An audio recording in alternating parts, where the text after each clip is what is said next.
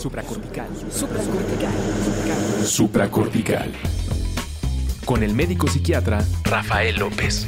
Síguelo en todas las redes como arroba Rafa Rufus. No olviden que Supracortical es parte de Sonoro y que puedes encontrar la página de Sonoro www.sonoromedia.com para escuchar todas las producciones que tiene Sonoro y Supracortical es solo una de ellas.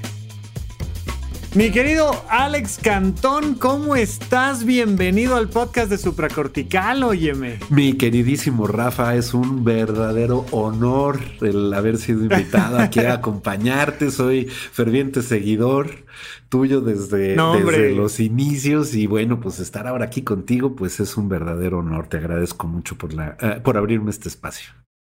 Oye, un placer, digo, este, tú, tú sabes que yo tengo una, una formación particular en cuanto a que soy médico, soy psiquiatra, pero mucha gente cree que el grueso de lo que platico aquí en supracortical viene del mundo de la psiquiatría, ¿no? Como que a mí me dieran clases en, en el posgrado ahí en psiquiatría, me dieran clases de manejo de vínculos interpersonales, de autoconcepto, de este, emociones conscientes. Y no, la verdad es que mucho de lo que le gusta a la gente de supracortical es que es una combinación entre psiquiatría, semiología y mis, y mis vivencias personales. Y entonces yo poco, poco cuento esto, pero existe todo un colegio de semiología de la vida cotidiana. Y ahí en el colegio, entre otros compañeros, yo tuve a Alejandro Cantón, que el día de hoy nos acompaña, este, pero que tú también tienes tu formación muy particular y que pues estoy pensando en que vengas frecuentemente por acá con nosotros a platicar de algunos temas particulares, pero cuéntanos un poquito de quién es Alex Cantón. Con todo el gusto del mundo, bueno, mi nombre es Alejandro Cantón Mamutov. Eh, curricularmente soy especialista en análisis existencial y logoterapia. Como bien dice mi querido Rafa, eh, soy egresado de la primera generación del Colegio de Consultores y Comunicadores en Semiología de la Vida Cotidiana. Eh, soy semiólogo de hueso colorado, eh, ajá, soy ajá. consultor en adicciones y soy psicoterapeuta LGBT afirmativo. Fíjate que son dos precisamente de los puntos donde yo le flaqueo bastante. ¿No? Los médicos que se dedican al manejo de las adicciones son los psiquiatras, no son los únicos profesionales que se dedican al manejo de las adicciones, ¿no? Los terapeutas, personas que tienen formación en psicología, pero también trabajo social, temas familiares, este, vaya, este requiere de toda una cosa multidisciplinaria. Pero como yo no tomo ni café, ¿no? Como lo, yo estoy muy alejado del tema de las sustancias, alcohol, café, chocolate, de ahí para arriba lo que me digas. Entonces, es un tema que me costó trabajo en, en la especialidad porque requiere de cierta sensibilidad, ¿no? Hay que, hay que tener esa cercanía con las personas, hay que entender muchas cosas en torno al tema de las adicciones. No nos vamos a meter hoy propiamente al tema de las adicciones, pero sí quisiera preguntarte cómo, cómo es tu experiencia con el tema de las adicciones. Y el otro punto es que también frecuentemente quieren que platique yo de temas de la comunidad LGBT, de diversidad, de tolerancia en temas de orientación sexual y les digo, pues es que yo soy un hombre cisgénero heterosexual y no quiero que me echen pedradas por dar mis opiniones desde ahí y me he ido también manteniendo ahí un poco al margen de estos temas y justo creo que me puedes ayudar con dos de los puntos donde podemos fortalecer juntos a supracortical. Pero cuéntame primero del tema de las adicciones muy brevemente, cómo le entraste, qué onda. Padrísimo, bueno, pues primero hice una exploración este, práctica en el mundo de las adicciones. Este... Te digo que por ahí empieza uno, o sea, es que no hay de otra. A, a final luego... de cuentas, a final de cuentas, pues eh, yo creo que todos los que estamos en temas de desarrollo humano, desarrollo personal, eh, gran parte de, de, de, de, lo que hacemos es gracias a, pues, a los trancazos que nos damos y a los revolcones que nos damos en la vida. Entonces, eh, claro. pues, eh, sin que fuera este, algo consciente, pues primero empecé mi exploración eh, práctica. Este, tuve, ¿Con tuve, qué empezaste? Este, tuve temas con, con, con, el consumo de sustancias. Desde los 14 años empecé con alcohol. Eh, uh -huh. eh, como socialmente es, eh, pues, prácticamente bien recibido a nivel cultural, a nivel ¿Dónde creciste tú? Yo crecí en la Ciudad de México, soy originario de la Ciudad de México. Este, Actualmente estás fuera, ¿no? Sí, vivo desde hace seis años en Querétaro. Este, por aquí estoy. Pero tú creciste en la Ciudad de México y vaya, en la Ciudad de México y otros lugares de nuestro bonito país es como de, pues órale, ya, ya estás grandecito, ya tienes 14, 13, 12. Ya es hora que aprendas. Échate una cerveza. Sí, señor. ya es hora que aprendas. Entonces, pues resulta que con el tema de las adicciones, eh, pues hay una predisposición genética, ¿no? Este no es unifactorial, pero la predisposición genética es muy importante y bueno, pues a mí me tocó eh, ahí este, el, boleto premiado. Este, dicen por ahí en cuentas de taquero que una de cada diez personas eh, tiene esta predisposición eh, genética y pues al empezar a consumir alcohol pues en algún momento me enganché y este pues ahora sí que me fui como hilo de media ahí con esto eh, eh, la mayor parte del tiempo sin darme cuenta que estaba metido en, estos problemas. Y ¿Cómo a qué edad ya te ya dijiste, mm, traigo un temita con esto? Pues en realidad eh, las señales de alarma fueron desde la primera vez que consumí, la primera vez que tomé a los 14 años, me puse hasta el full y dije, wow, de aquí soy. Y fíjate, este, sí. Quiero, quiero aquí como combinar ambas cosas, porque me dijiste primero quiero ver el tema de las adicciones y luego el tema de la diversidad sexual. Este, soy gay. Este, entonces, pues aquí mucho de por qué me dedico a lo que me dedico. Eh, y quiero conjuntar esto. De pronto, eh, eh, toda persona que, que, que, cae en un tema de adicción, que genera una adicción, hay una precondición en la que nos sentimos todos los que somos adictos como, como de otro mundo, como de otro planeta, como que no pertenecemos, como que raspamos, no hay una eh, integración con nuestro principio de realidad. Entonces la vida comienza a raspar mucho antes del primer consumo.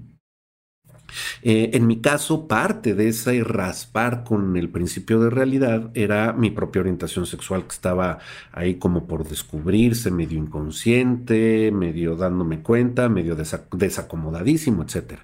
Pero esto es un común entre todos los adictos. Eh, entonces, eh, estamos con esta precondición de, no integrarnos a nuestro principio de realidad. Como bien lo sabemos de semiología, la calidad de vida o la vida es la relación entre eh, cada uno de nosotros como individuos y nuestro principio de realidad. Entonces, la vida raspa, estamos incómodos, sin saber bien por qué. Y cuando tenemos el contacto con una sustancia que nos baja el nivel de conciencia, nos ataruga, nos ataranta, este, entonces sentimos de repente como que fluimos con este principio de realidad. En mi caso, bueno, con este atorón como social, este que me gustan los niños, pero como que no me lo puedo permitir, el que soy introvertido, soy cohibido, soy reservado y me cuesta trabajo convivir con los demás. Este, de repente tengo contacto aquí con la con, con el alcohol la primera vez este, mi, hermano me dijo, a ver, ya estás en, edad de merecer y vente, vámonos de, rock and roll a un cabaret. Eran, este, los, eh, eh, eran otras épocas, no habían tables todavía como tal, eran los cabarets, este, divertidísimos. Este, híjole, que me pongo hasta las chanclas. Eh, y, y de pronto dije, de aquí soy de pronto al, empezar a experimentar con, el alcohol, me veo dicharachero, eh, risueño, platicador, este, de, híjole, toda una maravilla y digo, pues esto es lo que necesitaba yo para, para fluir. Sí, oye, esto es medicina, hombre, oye, ¿por qué no me la habían presentado antes? Exactamente, y entonces esta es la parte que engancha, es la parte del enamoramiento con la sustancia. Eh, todos los seres humanos estamos buscando cómo salir adelante y, no carecemos de herramientas, lo sabemos muy bien, carecemos de herramientas educativas que nos permitan fluir. Y, este, y pues vamos tratando de encontrar ah, lo que sea en el mundo para poder fluir. Y los que caemos en el tema de las adicciones, pues encontramos que la sustancia nos ayuda a resbalar. Por ahí dicen que el alcohol es el lubricante social. Entonces es tal cual. Este, y no nada más el alcohol, el alcohol es una droga, legal, pero es una droga. Entonces, pues ahí es donde empiezo a meterme en este mundo digo, bueno, pues con el alcoholito fluyo, me vuelvo dicharachero, me vuelvo amiguero, me vuelvo muchas cosas y es lo que me hace estar repitiendo, repitiendo. Además es bien visto.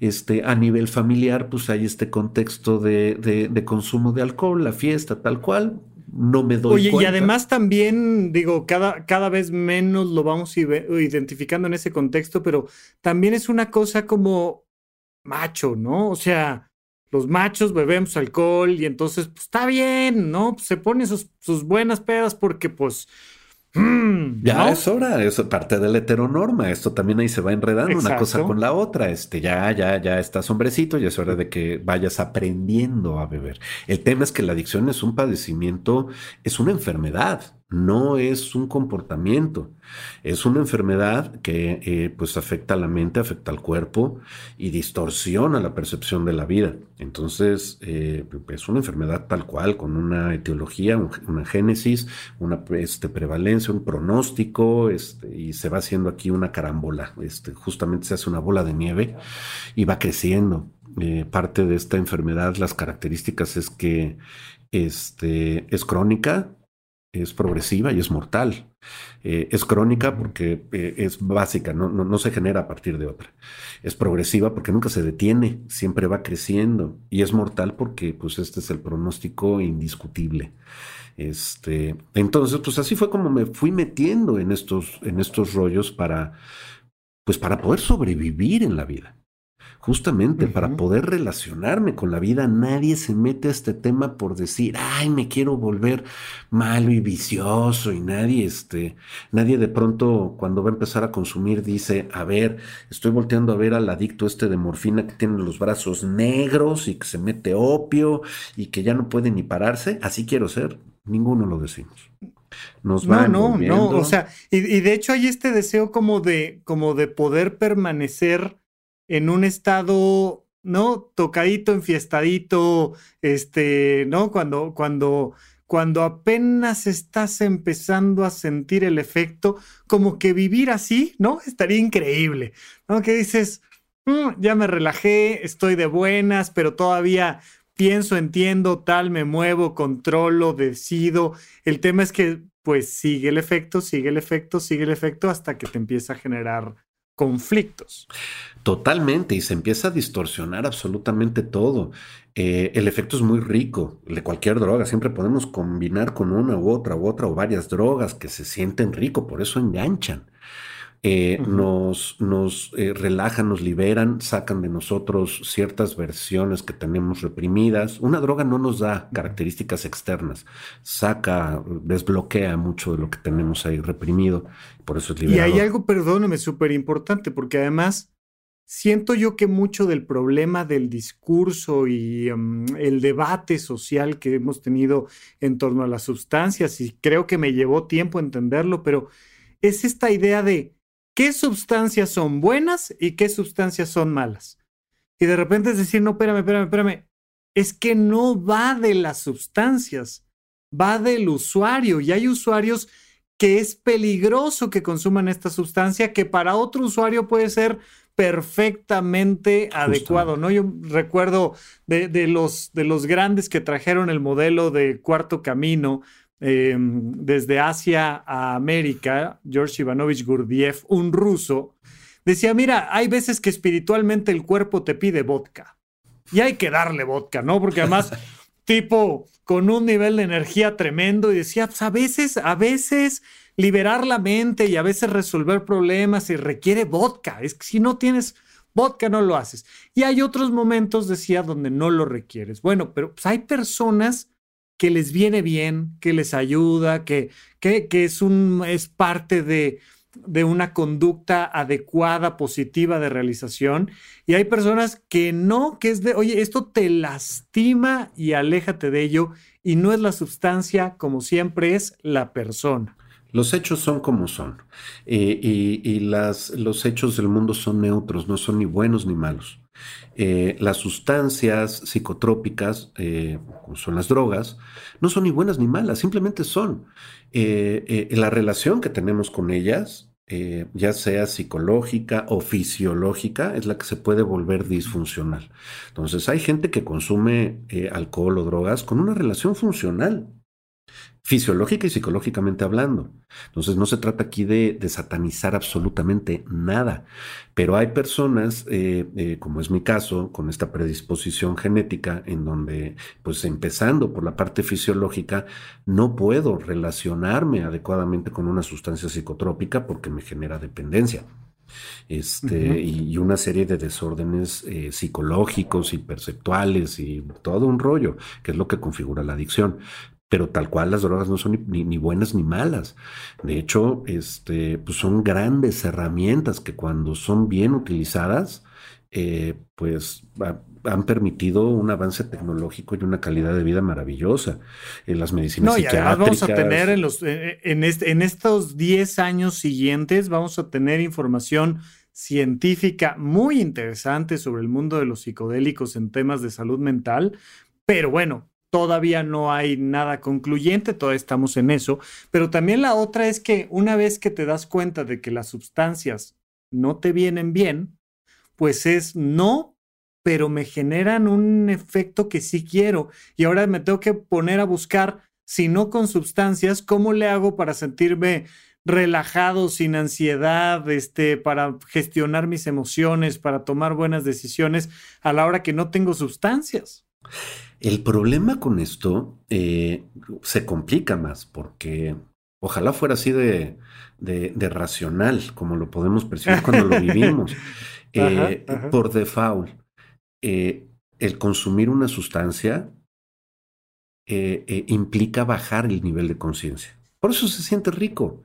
Este, bebemos porque nos atonta y, eso se siente riquísimo. Oye, y dicen los budistas, dormido bien, despierto bien, el problema es estar despertando, no esto a lo que le llaman el cinturón de fuego. Ah, ok, exactamente, es esta modorra. Sí, sí, sí, oye, si estás jetón, ¿no? Si, si traes un bajo nivel de conciencia, todo bien. Te vas a dar de topes contra la pared y ni te vas a enterar, pero todo bien. Si ya despertaste, bueno, pues qué más te digo, todo bien. Además, no te vas a dar de topes contra la pared pero el sufrimiento viene cuando estás despertando.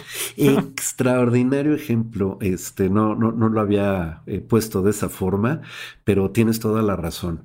Eh, una parte, una cualidad eh, o característica inamovible de las adicciones es la negación no, eh, quien está metido en una adicción no se da cuenta, está negando tener un problema. Todo el mundo hemos oído que eh, el alcohólico o, el adicto dice, no, yo no tengo problemas, lo dejo cuando sea, este, yo nada más bebo socialmente o yo consumo recreativamente o lo que fuera.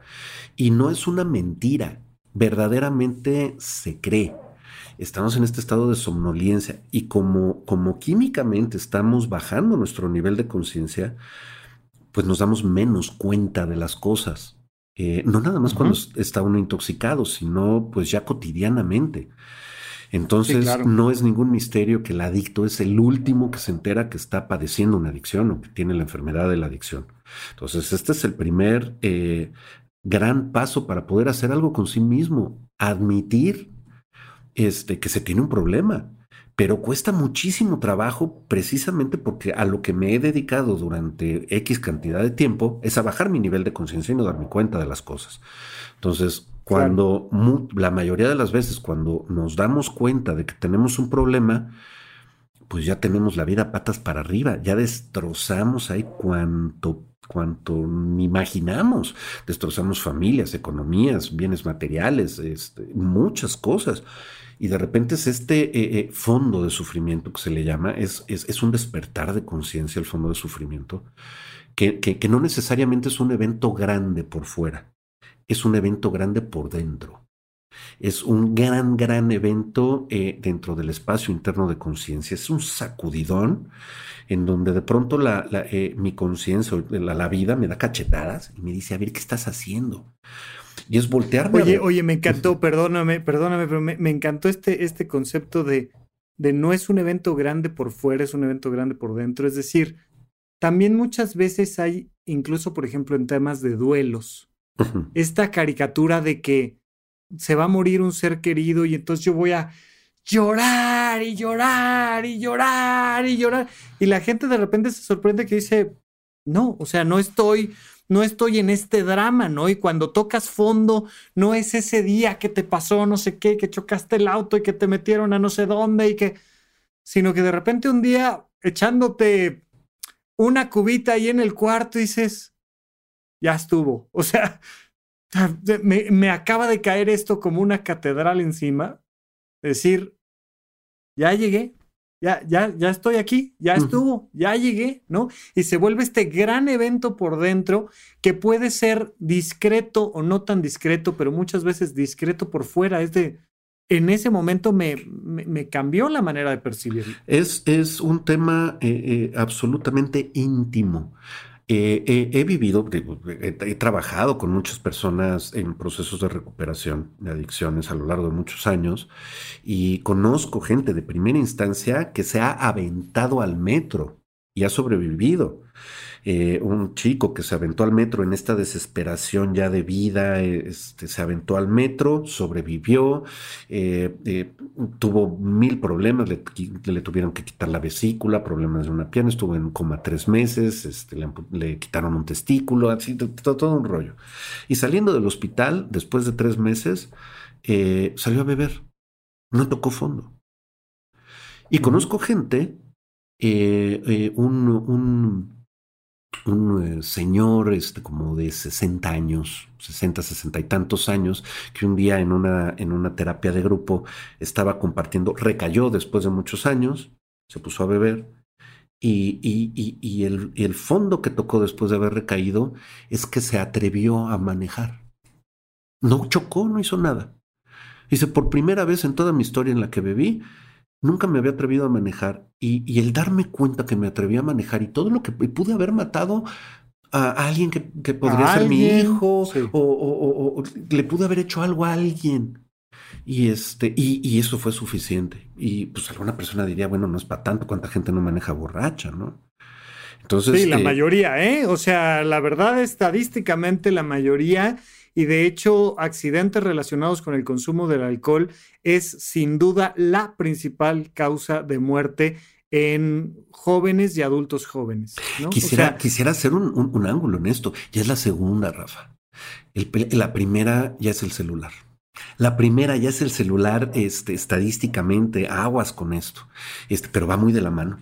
Va mucho, muy de la mano. Este, eh, ¿Cuántas personas no vienen zigzagueando y no vienen borrachas, vienen texteando o haciendo cosas de estas. Es, eh, es eh, verdaderamente alarmante y es importante ponerlo sobre la mesa. Y es finalmente, ¿no? E, es la misma irresponsabilidad, ¿no? Es, es perder el límite de entender el riesgo en el que eh, voy asumiendo mientras manejo. Y bueno, pues con el tema del alcohol, tranquilamente es como de, pues, ay, si nomás voy aquí a dos cuadras, ¿no? Antes de continuar, quiero recordarte que Supracortical está teniendo algunos cambios pensando en acercarnos más a ti y ayudarte aún más a que eleves tu calidad de vida y mejores tu salud mental. Lo primero es que el episodio clásico de Supracortical, que normalmente publicábamos los viernes, va a seguir existiendo, pero ahora los miércoles. Los días lunes vamos a comenzar con las cápsulas mentales. Pequeños highlights, pequeños resúmenes que nos van a recordar los elementos más importantes para mantener nuestra calidad de vida. Los viernes tenemos las nuevas cápsulas de SOS, donde yo te voy a contestar directamente tus mensajes de voz. Mándanos un mensaje de voz vía WhatsApp al 5565 40 5599. Platícame un poquito sobre ti, cuál es el contexto y la pregunta que tienes para mí y me dará mucho gusto además de mandarte un saludo al aire, además poder platicar exactamente de esa situación que te está preocupando. Seguramente platicar sobre esto que te está pasando a ti le puede ayudar a muchas personas a resolver sus propios problemas. Muchas gracias por escucharme, por compartir estos episodios y porque entre todos estamos haciendo que este mundo sea un lugar un poquito mejor de como lo encontramos. Exactamente.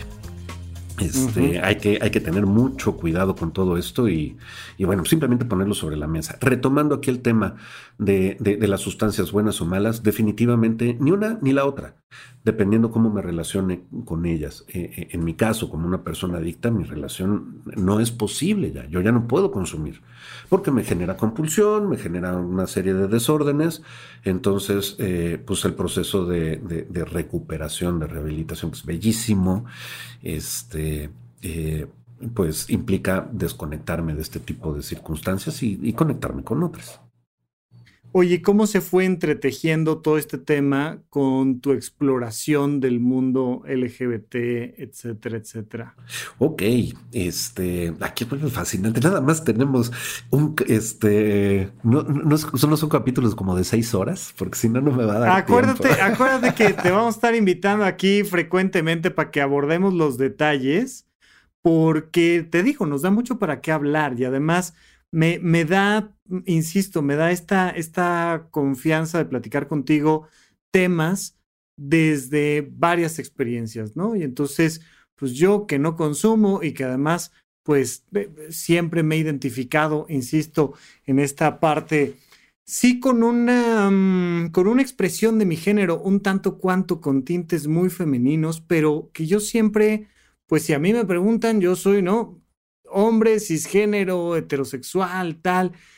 Y más de una vez me han dicho, seguro, seguro, seguro. les digo, mira, pues, ¿qué te digo? Así, así de seguro estoy. Pero tú creciste en qué década, cuándo te tocó vivir esta parte de la adolescencia, de la etapa adulta, porque no era lo mismo en otros entonces de lo que es ahora que seguimos viviendo en un país profundamente machista, que seguimos viviendo en un mundo profundamente machista, pero que ya hoy en día ciertamente hay contextos donde podemos expresar nuestro género y nuestra orientación de manera mucho más relajada que en otros entonces.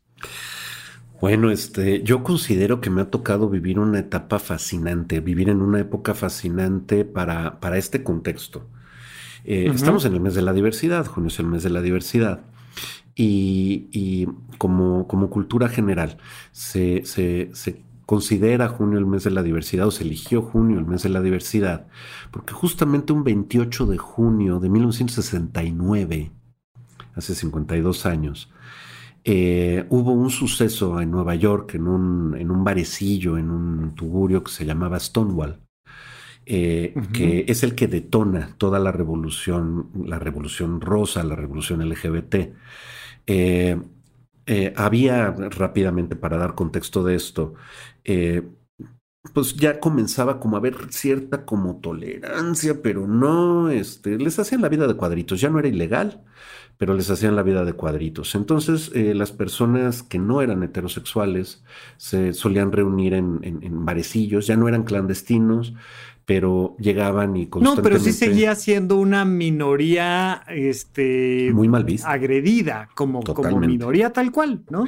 Totalmente, les hacían la vida imposible y constantemente se organizaban redadas, racias, este, en donde, pues aunque no estuvieran haciendo nada, se los trepaban a, este, se los llevaban a la policía, los dejaban ahí toda la noche o dos noches, a veces los golpeaban y luego los volvían a soltar y, y esto era constantemente, era una especie como de estate quieto este, para que no te alborotes. Y ese 28 de junio del 69, eh, pues los asistentes eh, eh, presenciaron una redada y, por primera vez estuvieron hasta el copete y se les pusieron al tiro a los policías.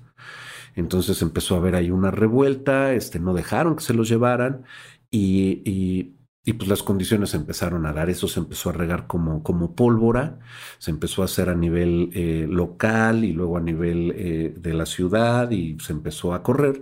Y bueno, para no extenderme tanto en esto, pues eso fue derivando en las marchas del orgullo y este a lo largo de los años 70. Al principio era con palos y piedras, ¿no? O sea, al principio era vamos a salir todos y nos vamos a agarrar, pero en la calle, y a ver quién sale, y a ver quién nos detiene, tal. Hoy se, va convirtiendo cada vez más en un parade, ¿no? Se va convirtiendo más en un desfile y, con, con, una comunidad muy diferente hoy en día, qué bueno, nos da mucho gusto, pero las primeras marchas fueron a madrazos. Totalmente a madrazos, eh, políticas con tintes políticos, como manifestaciones fuertes para decir, a ver, aquí estamos, tenemos derecho a convivir, a existir, y, este, y, ya no estamos dispuestos a que nos invisibilicen. Entonces, eh, bueno, estaba ¿Tú en qué año naciste? Yo nací un año antes, en el 68. Yo tengo actualmente 53 años. Y pues obviamente, pues esto no lo viví, digamos, en vivo. Este, no, no, porque además, aunque hubiera, o sea, aunque hubieras tenido 15 años en el 69 que no tenías, probablemente ni te hubieras enterado, ¿no? Pues o sea, no vivíamos en este mundo tan hiperconectado donde hoy en día lo que pasa en Australia, lo que pasa en China y nos enteramos en, en un golpe de video, sino que nos iban llegando, ¿no? Nos iba llegando la oleada de información, nos iban llegando los 60s en los 70s a México, nos iba llegando toda la revolución poco a poco, poco a poco, y, y pero vaya, interesante, pues naces prácticamente en la época en la que surge el inicio de este movimiento. Correcto.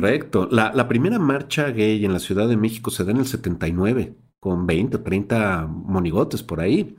Este, y con 20 años después, o sea, ¿no? Exactamente. Y, a la fecha, digo, la, marcha gay en la Ciudad de México me parece que es el fin de semana que entra o dentro de 15 días, en sábado.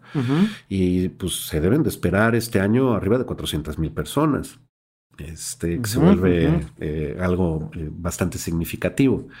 Pero bueno, volviendo a mi propia historia, eh, pues yo nazco al, interior de una familia, digamos, laica, bastante flojita. Tradicional. sí, sin, sin, temas de religión y de, de esta cuestión. Este, pero en donde, pues, pues ni fu ni fa con el tema de la homosexualidad. Siempre estos mensajitos sociales de los jotos, los maricones, las lenchas, este, y las risas que va uno asimilando. Esto es algo muy importante. Eh, pero más bien como invisibilizado.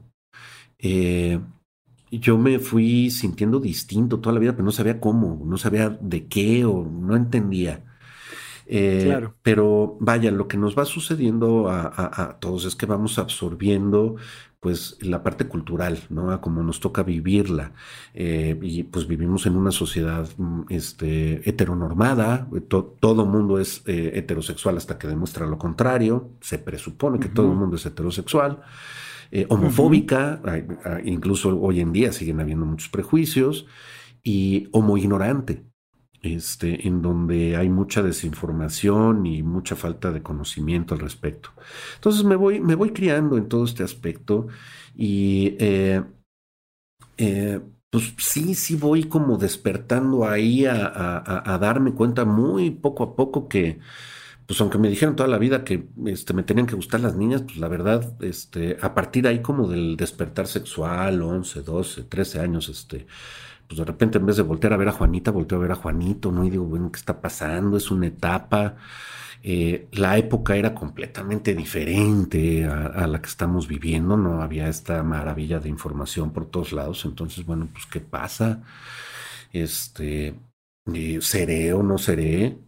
Este, y, luego reprimir Sí, porque hoy en día supongo, digo, no, no he hecho la búsqueda, pero si le pones ahí, seré gay, te deben de salir videos y artículos y libros y podcasts y gente pues contando su historia y tal. Y, y si yo, yo recuerdo cuando, cuando fue mi adolescencia, que, que fue años más, más adelante, no había realmente, realmente con quién platicar de sexualidad, no había bromitas entre los cuates y comentarios y pero realmente no, no tiene uno con quién tener esa caja de resonancia, decir, oye, fíjate que siento esto, me gusta lo otro, estoy pasando por aquello, vi a tal persona, me movió esto, esto que estoy haciendo será bueno, malo, normal, anormal, seré un depravado, no, no, no hay con quién rebotarlo. Entonces, pues en aquel entonces menos. Es que más allá de vivir en una cultura eh, eh, homofóbica, vivimos en una cultura actualmente sexofóbica. Lo sabes muy bien, este, tenemos todos una serie de temas pendientes con nuestra propia sexualidad gigantescos. Venimos de siglos de represión sexual, entonces pues eh, no es fácil desconectarnos de este tipo de condicionamientos. Entonces, este, pues de pronto eh, voy viviendo una serie de circunstancias que digo, bueno, ¿por dónde? Además, temas de vida bastante fuertes, este, pérdidas personales. Mi mamá muere cuando tengo yo 10 años. Este, empiezo a tener mi despertar sexual y digo a Chihuahuas, Gavilano, Paloma, pero ¿para dónde? Este, eh, muerto de miedo, eh, además introvertido, tímido, este, callado, este, para los que conocen el modelo de semiología soy solitario, entonces ya se imaginarán, este, entonces, bueno, todo, todo hay un cúmulo de, cuestiones que, que, que no sé cómo acomodar eh, de alguna forma, este, no sé cómo acomodar la pérdida de mi mamá, no sé cómo acomodar mi despertar sexual, no sé cómo acomodar un llamado profundo y genuino a ser padre, además. Desde. No me digas. Pero profundísimo. Este, y, decir, a ver, espérate, entonces, este, esto es una etapa, esta es una etapa. Eh, me quedo en el closet en lo más profundo este, nunca comparto esto con nadie. Eh, y ahí es donde conozco el alcohol.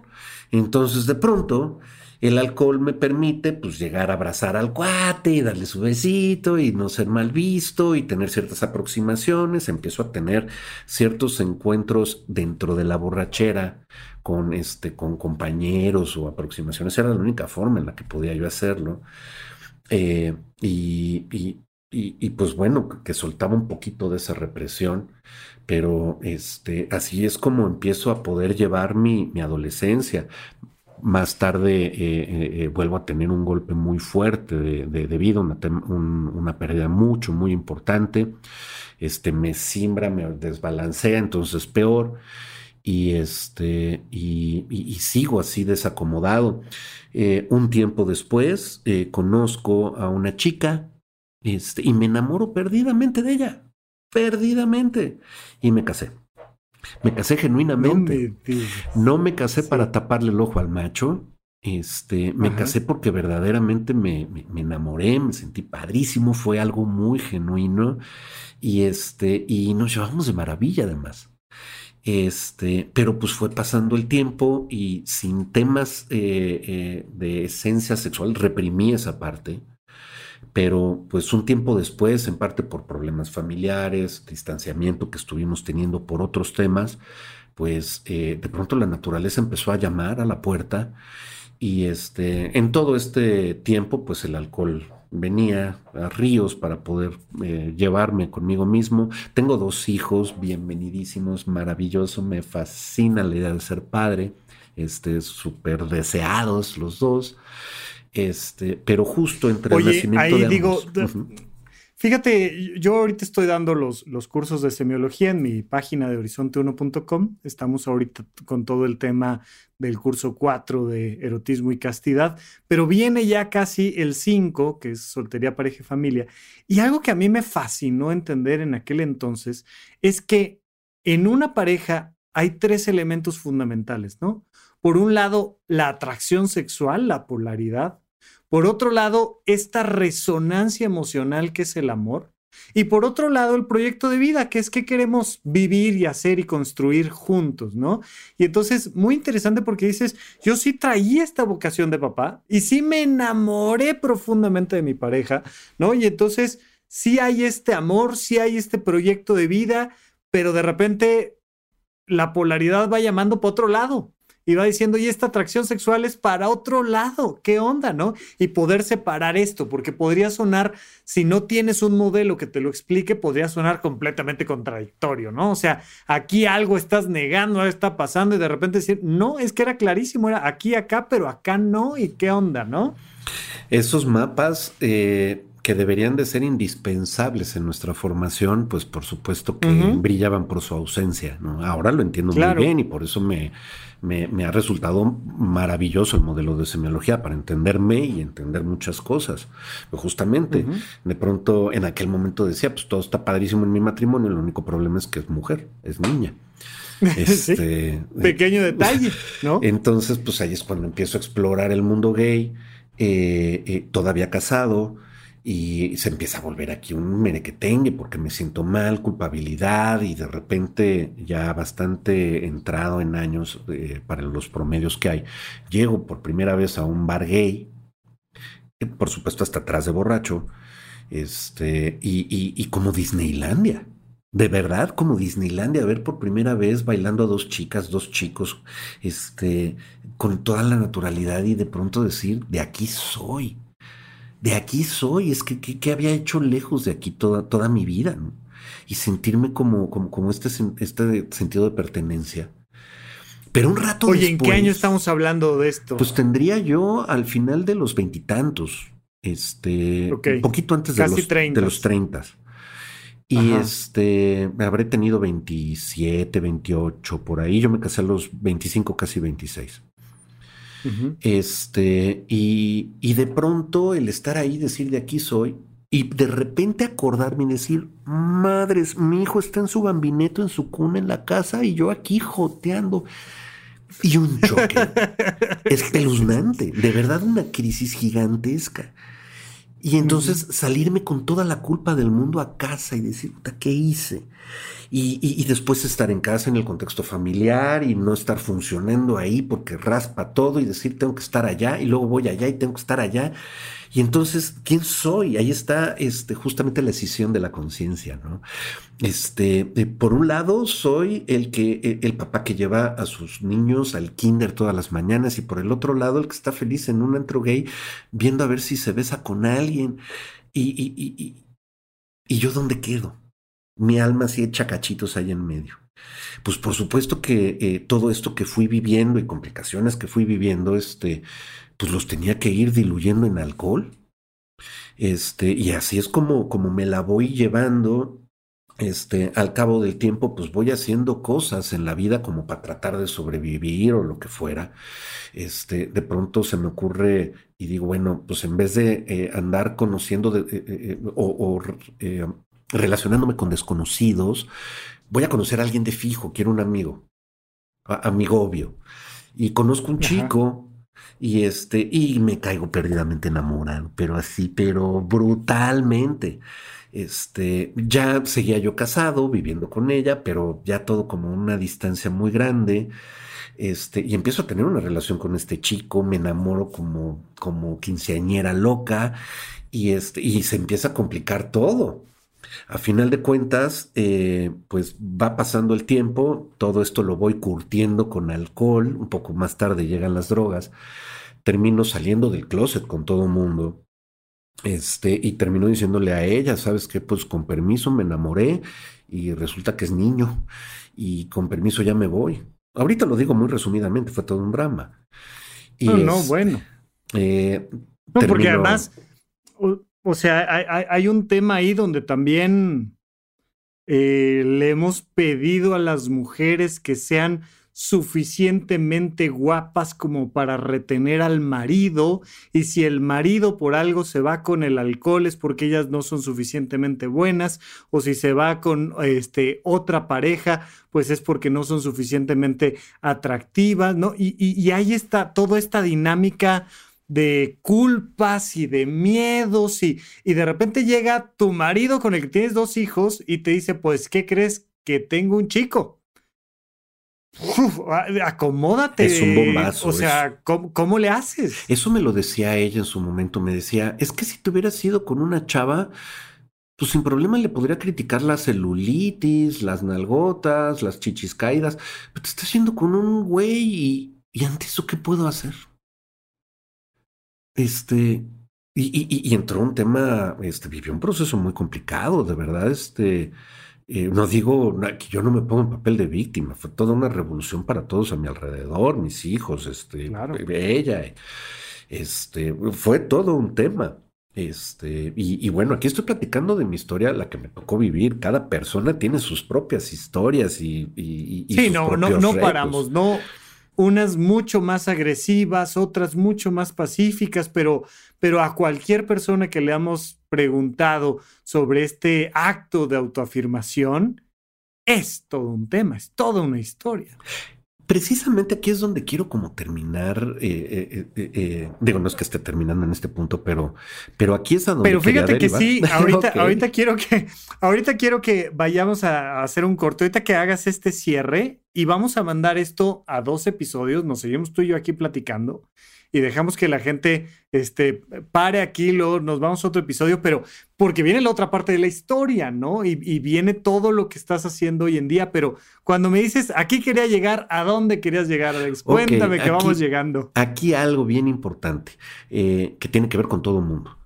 Eh, estas crisis, eh, y contextualizándolo en el tema de la orientación sexual, estas crisis que vamos viviendo por una u otra cosa a lo largo de la vida, eh, son las que nos van gestando, son las que nos van eh, ayudando a formarnos y a, eh, a desconectarnos, a limpiarnos de este imaginario personal.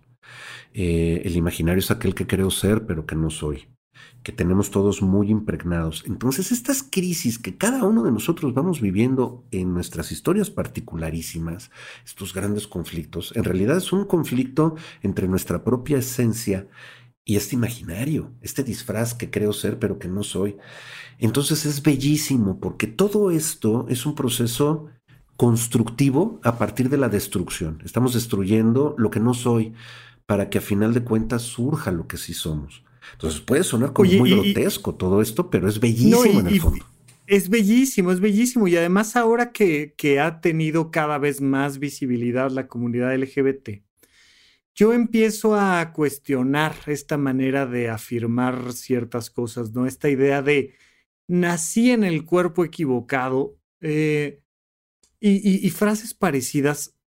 Algo que he notado yo es que si en algún lugar podemos ver este imaginario que nos van poniendo es en el género. Porque no hay manera, o sea, literalmente no hay manera de que nazca una persona y nosotros podamos saber qué género quiere desarrollar en su vida. Le tienes que asignar un rol. A lo mejor el día de mañana encontraremos este género infantil que venga bien para todos y que no, este, pero, pero realmente pues le pones una ropa que no sabes si va a querer usar, lo vistes de una manera que no sabes si es su manera de expresarse y entonces es esta cosa que le impones al otro y necesariamente tiene que venir este llamado de decir, pues fíjate que he vivido una serie de crisis que me han enseñado que el traje no me va y que lo mío es otra cosa y es de otra manera y, y buscar, como dices, la esencia, alejándonos del imaginario, porque todos vamos a traer un imaginario y, y nunca va a venir bien con la esencia, ¿no? Nunca va a venir con esta parte adecuada. Yo me acuerdo em, poco antes de que aprendiera yo que me podía mandar a hacer un traje, ¿no? Este, por ejemplo, este, este saquito que tiene un pliegue acá atrás y demás. Iba, iba yo a, a las tiendas de ropa, de trajes para hombre, y todos los trajes que me probaba, ya sabes, la manga corta, el pliegue este como el que traigo aquí, ancho de un lado, pero angosto de otro. Y me decían, es que, es que hacemos ropa para todos. Y les decía yo, pues, pero es que en el momento en el que hace ropa para todos, no hace ropa para nadie. No hay a uno solo al que le quede bien el traje, ¿no? Seguramente habrá, pero, pero por demás, no te queda el traje y tienes que mandarte a hacer el traje a la medida. Entonces, cuando nace la personita en cuestión, pues lo vistes. ¿Con qué? Con lo que tienes, con el contexto, con la historia, con el conocimiento que tienes. Y ya será cuestión de cada persona y de esta tolerancia social el ir encontrando el traje a la medida para cada persona, ¿correcto? Totalmente de acuerdo contigo y es una bellísima imagen del imaginario. Eh, todos vamos viviendo con esta ropa que no es a nuestra medida, que nos estorba, que nos disfunciona. Eh, pero no en su totalidad, porque también nos cubre, nos protege. No, también, también te protege y también la este, necesitas, ¿no? Por Fundamental. Pero Oye, vamos a, vamos a, vamos a parar aquí con el tema del el imaginario y la esencia.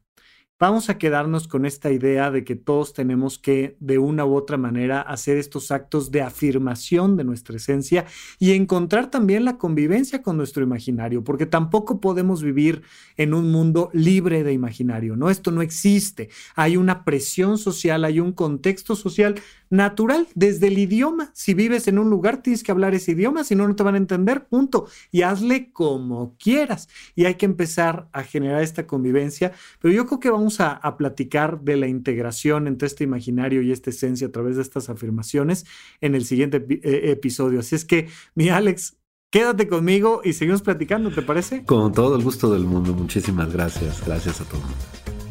Gracias por escuchar Supracortical. En verdad me interesa muchísimo conocer tu opinión sobre este episodio o cualquier otro que quieras platicarme. Puedes encontrarme como arroba rafarufus en Twitter, en Facebook y en Instagram. Quiero darte las gracias por escuchar Supracortical y sobre todo por suscribirte y seguirme donde sea que estés escuchando este programa y así te puedes enterar todo el tiempo de nuestros próximos estrenos.